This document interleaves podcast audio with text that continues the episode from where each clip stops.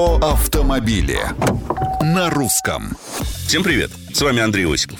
Сегодняшнюю историю, которой хочу с вами поделиться, я заглавил так. «Дунем по-быстренькому. Часть вторая».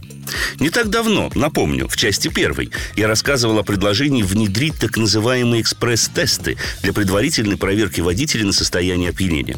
Теперь МВД выступило с очередной идеей передать функции по сертификации и поверке алкотестеров в частные лаборатории, имеющие соответствующую лицензию. Мол, государственные перегружены.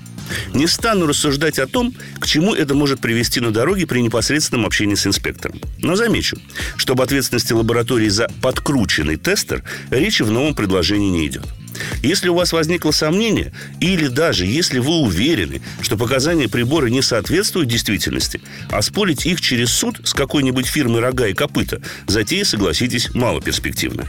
Поэтому еще раз замечу, что даже если инспектор настаивает на том, что показания его алкотестера сомнению не подлежат, вы все равно имеете право потребовать проведения процедуры в соответствующем медицинском учреждении.